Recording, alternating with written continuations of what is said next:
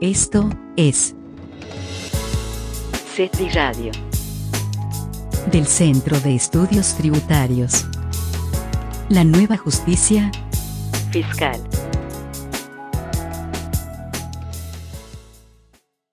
¿Qué tal? ¿Cómo están? Muy buenas tardes. Bienvenidos a una emisión más de su programa. Y vamos a hablar acerca de un tema bastante interesante, contenido en el nuevo artículo 5A del Código Fiscal de la Federación, artículo que se incorporó a partir del primero de enero de 2020 y que por supuesto forma parte de las reformas fiscales que ha sufrido en este año el Código Fiscal de la Federación y que implicó, como todos ustedes saben, pues la incorporación de nuevos elementos, nuevos conceptos, nuevos procedimientos que pues implicó la adecuación de las sugerencias de la OCDE a nuestra legislación y con ello pues buscar una, un ataque más frontal y directo en contra de la eva- evasión fiscal, de la defraudación fiscal y por supuesto indirectamente también en contra de la simulación de operaciones inexistentes.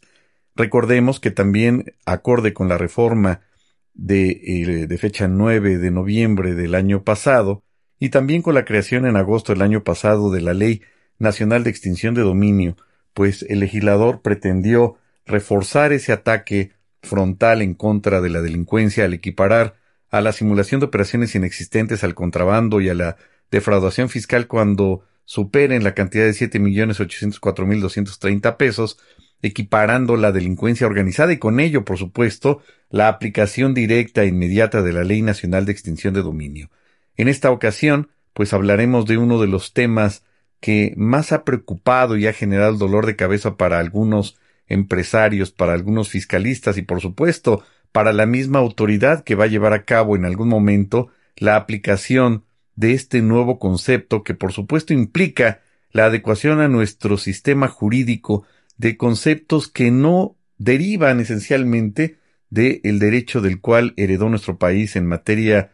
de derecho civil y van a decir ustedes si estamos hablando de derecho fiscal, ¿qué tiene que ver el derecho civil? Pues tiene que ver mucho porque la autoridad, con base en este fundamento, va a poder revisar los actos jurídicos del contribuyente, así como lo oyen. La autoridad,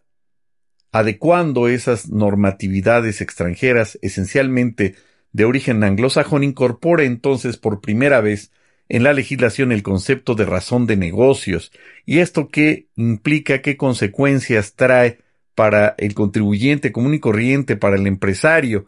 Pues que tiene entonces que eh, prepararse para efecto de demostrar en alguna ocasión si la autoridad así lo requiriera a través del ejercicio de sus facultades de comprobación, exhibirle a la autoridad, esencialmente, por supuesto, aquellos documentos a través de los cuales, o pruebas, por supuesto, mediante las cuales pueda demostrar la existencia de los actos jurídicos que ha llevado a cabo durante el ejercicio fiscal que sea materia de revisión. ¿Y esto qué debe implicar? Pues que todos los contribuyentes deben de uniformar el criterio, el conocimiento, para poder demostrarle a la autoridad cuando ésta ejercite sus facultades de comprobación la existencia de los actos jurídicos. En esencia, entonces, la razón de negocios o el objetivo de haber creado el artículo 5A de parte de las autoridades fiscales es que el contribuyente demuestre la sustancia económica y la sustancia jurídica de aquellos actos de los cuales deriven sus operaciones que por supuesto infieren en su actividad fiscal. Y en ese contexto, pues tenemos que partir de esa base que estos actos jurídicos tienen que acreditarse y demostrarse en cuanto a su existencia, que infiere como también esto podríamos entender lo que implica en el aspecto de la materialidad. Pero el tema esencial es que la razón de negocio se va a referir entonces a que el contribuyente le demuestre, le acredita a la autoridad durante el ejercicio de facultades que exprofeso se creó para esos fines, demostrar entonces la sustancia económica y demostrar la sustancia jurídica de la cual se derivan aquellas operaciones que indirectamente generaron la aplicación de las leyes fiscales en materia tributaria. Y esto, por supuesto, pues la autoridad va a tener un parámetro esencial, sustancial, que implica, pues, que va a deducir que existió un beneficio fiscal directo o indirecto, evidentemente, y con ello los efectos fiscales que impliquen, y con ello también, pues la autoridad va a tener esta referencia directa que va a ser la base para poder calificar o descalificar la existencia de esos, eh, de esa razón de negocios, y esto se va a conocer como el beneficio económico razonablemente esperado. ¿Y quién va a determinar ese beneficio económico que sea, entrecomillado, razonablemente esperado? La autoridad. La autoridad va a tener entonces esa habilidad, esa destreza jurídica, económica, fiscal, para poder determinar en cualquier tipo de actividad económica que sea materia de revisión, el parámetro para fijar en qué casos hay beneficio económico y en qué casos no lo hay siempre que evidentemente sea el razonablemente esperado. Es decir, la autoridad fiscal a través de sus auditores va a poder establecer, señalar cuál es ese beneficio económico razonablemente esperado de un restaurante, de una tortillería, de una pizzería, de una ensambladora de vehículos, de una empresa que se dedica a construir edificios, de una empresa que se dedica a construir obras públicas o puentes o carreteras, y en ese contexto, bueno, pues ahí nos entra la duda, la inquietud, en el contexto de que cada actividad empresarial pues tiene su chiste, tiene su, su particular eh, forma de operar. Y la duda también que nos surge es si cuando un empresario, un emprendedor, un futuro Bill Gates, eh, le surge una idea, yo dudo mucho en lo particular que se despierte pensando cuál va a ser ese beneficio económico razonablemente esperado para evitar anticipadamente a 100 kilómetros de distancia que la autoridad pueda pensar que está simulando actos o que está llevando a cabo un beneficio fiscal eh, diferente al que puede creer la autoridad. Vean entonces que las fórmulas o los mecanismos que la autoridad establece para esos efectos pues parecieran muy simples, muy entendibles, muy claros, pero en unas circunstancias eh, reales, pues choca muy probablemente con la realidad, salvo lo que usted opine, estimado escucha. Y en este contexto, también otro punto importante que vale la pena eh, eh, referir y reflexionar es que, pues, como siempre lo hemos visto, la realidad supera a la ficción, la realidad supera también a la legislación puesto que el artículo 5A en ningún momento consideró, por supuesto, el legislador, porque pues no es algo común, pero ya está sucediendo en la práctica, pues eh, respecto de aspectos económicos entrecomillados normales. Claro que ustedes dirían, bueno, si lo hubiera incluido el legislador del aspecto de la normalidad económica, habría que definir qué es normalidad económica. Pero evidentemente ante una situación de una pandemia de salud y de una pandemia económica, pues es obvio y es claro y es contundente que no estamos en una circunstancia económica habitual. Y ese es el punto en donde, pues también es probable que para la autoridad vayan a saltar algunas inconsistencias en la operación del contribuyente, tanto en razón de negocios como en esquemas reportables, que en algún momento hablaremos de ese punto. Y en ese contexto, el segundo párrafo del artículo 5A que estamos comentando habla de que este ejercicio de las facultades de comprobación o que a través de este ejercicio de las facultades de comprobación las, las autoridades fiscales van a partir de esa presunción de que los actos jurídicos que lleve a cabo el contribuyente pues carezcan de razón de negocios, obviamente con base en la información, eh, eh, con base en los hechos o las circunstancias que el mismo contribuyente le proporcione, pues al amparo del ejercicio de dichas facultades de comprobación. Y en ese sentido, la autoridad, además de presumir, como todo lo que refiere el Código Fiscal en cuanto a las facultades de la autoridad, recordemos que aquí no aplica el que afirma está obligado a demostrar, sino el que presume está obligado a dejarle la carga de la prueba al contribuyente, y en ese contexto entonces le deja al particular pues el exhibir, el acreditar, el demostrar la existencia de la razón de negocios para efecto de que sea la autoridad la que vaya a valorar los elementos, la información, las documentales que se exhiban y que se obtengan durante el ejercicio de estas facultades. ¿A efecto de qué o con la finalidad de qué? Pues que la autoridad los califique, los valore y determine si existe o no esa razón de negocios. En otras palabras, si la autoridad califica de viables o de existentes esa razón de negocios en función de esa información que por supuesto el contribuyente le haya proporcionado y con ello implicará lo que ahora le denominan la recaracterización, es decir, la autoridad no admitiría en dado caso la existencia de esos actos jurídicos, puesto que presumiblemente entonces no serían, en caso de que el contribuyente no eh, acabe de aclararlo y que a criterio de la autoridad no los haya aclarado, pues entonces los descalificará y los va a reclasificar o recaracterizar.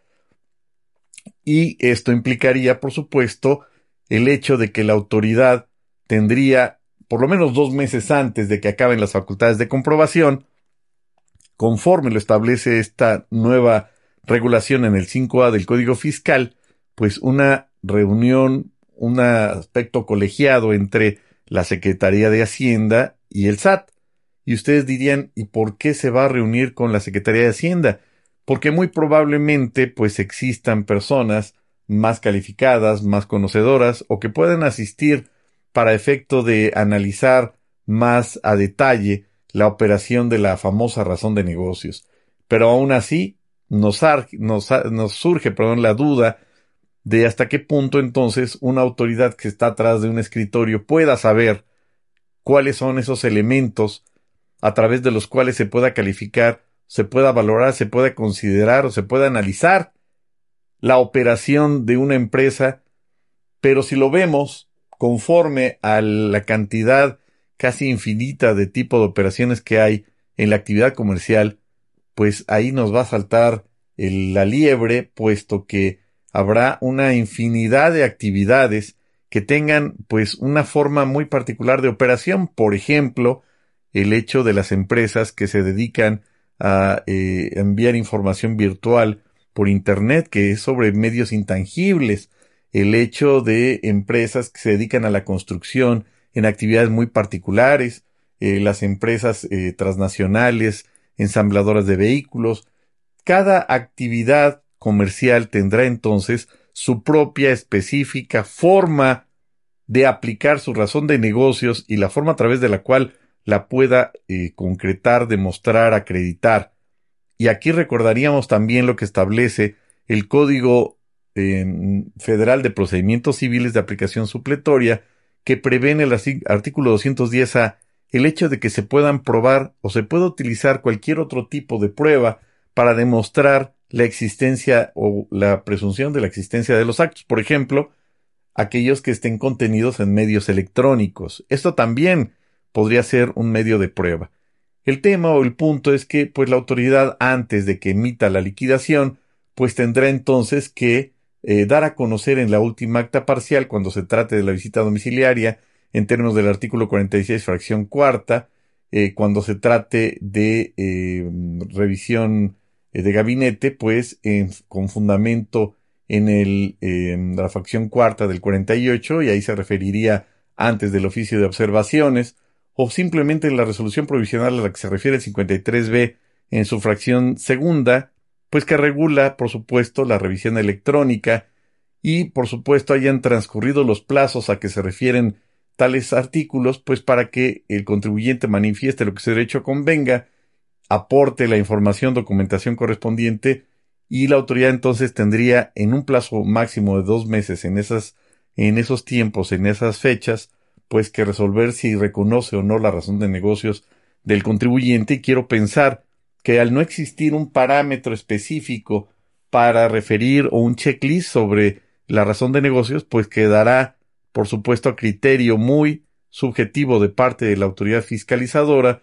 pues presumir si existe o no la famosa razón de negocios. Y ahí viene el tema interesante en función de que, evidentemente, la autoridad establece mayores elementos o requisitos para la valoración o simplemente autorización, por llamarlo de alguna manera, de la razón de negocios para la existencia o para probar la existencia de los actos jurídicos. ¿Por qué? Porque nuestro país trae la influencia de la escuela alemana y el punto de razón de negocios es eh, influencia anglosajona. Quiere decir entonces que aun cuando la ley aplicable al caso, hablemos del Código Civil Federal, no establezca más requisitos para la validez de un acto, para efectos fiscales sí. Quiere decir entonces que todos los actos jurídicos que lleve a cabo el contribuyente con proveedores y clientes, en términos generales, tendrían que estar contenidos en un contrato de prestación de servicios o un contrato X que esté acreditado en lo que respecta a la fecha cierta a través de notario público o ratificación de firmas ante el mismo para poder demostrar en principio la existencia del contrato más todos los demás documentos que puede o que debe o que implican parar esa operación. Y aquí viene también un tema evidentemente contable respecto de que este contrato pues debe derivar, debe implicar eh, pues el cumplimiento de los estatutos de la empresa, puesto que únicamente puede llevar a cabo la empresa aquellas actividades que son objeto de la misma y que están contenidos en el acta constitutiva de la misma empresa.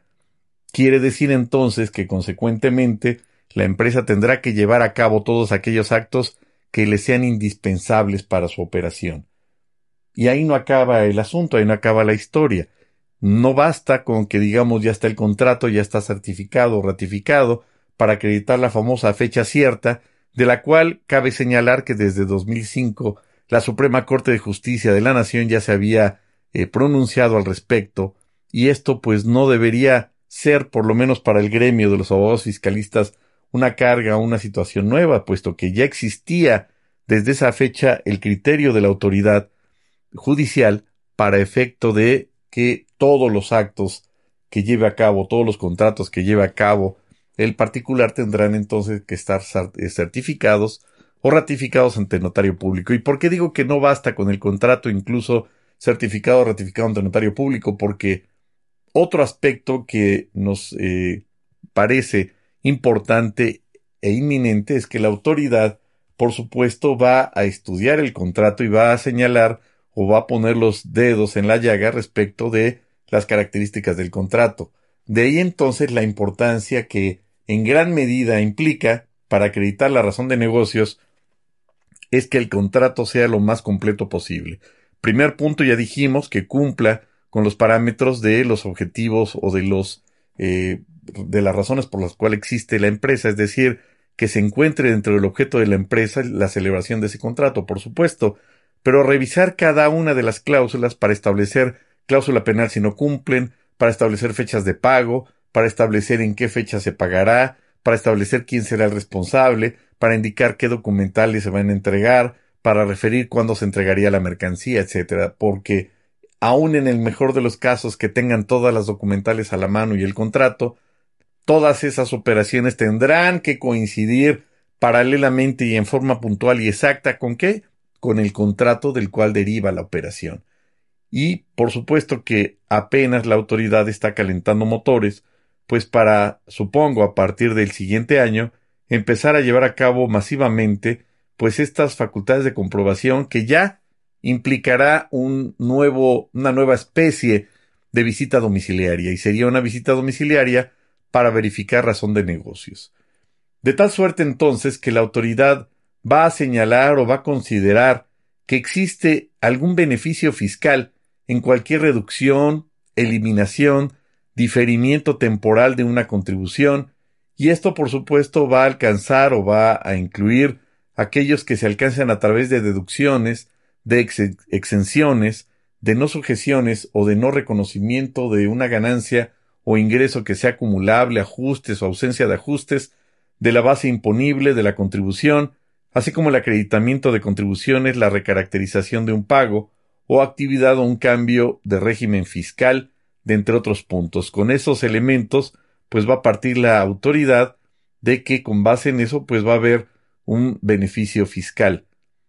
Implicaría, por dar un ejemplo general, que si la autoridad está revisando una empresa que se dedica a hacer obra pública y subcontrata a cuatro empresas, pues a una le paga el 80% digamos de las cantidades y a las otras les paga el otro 10%, por decirlo así, y 10% del valor total de la operación. Y a las empresas que les pague el 10%, pues están contratando a 500 empleados y la empresa a la que le pagó el 80% contrató a tres empleados. pues creo que en ese sentido, sin mayor preámbulo o complicación, nos quedaría claro dónde sí hay o no razón de negocios. Pero en términos generales, considero que debe implicar un conocimiento vasto de las características de cada ejercicio de actividad o de cada corporación o de el área específica a la cual se dedica esa empresa o esa sociedad mercantil en su actividad habitual. Y en ese sentido, pues la autoridad va a considerar que va a haber un beneficio económico razonablemente esperado, pues cuando todas las operaciones del contribuyente evidentemente busquen generar ingresos, reducir costos, aumentar el valor de los bienes que sean de su propiedad, mejorar su posicionamiento en el mercado, entre otros tantos puntos, y la autoridad para poder calificar, cuantificar, calcular ese beneficio económico que le llama razonablemente esperado, pues va a considerar toda la información que se relacione con el objeto de la empresa, con su análisis, y por supuesto que debe de existir un económico proyectado, pero realmente cuántas empresas en la práctica tiene proyectado un beneficio económico a largo o mediano plazo, pues yo creo que serían muy pocas. Y en ese sentido, pues la autoridad pretenderá y esperará que toda la información que aporte el contribuyente para demostrar esa famosa razón de negocios tendrá que poder ser comprobable, soportada y que sea, entre comillas, razonable. Y en ese contexto, bueno, pues eh, eh, el beneficio fiscal no se va a considerar como parte del beneficio económico razonablemente esperado.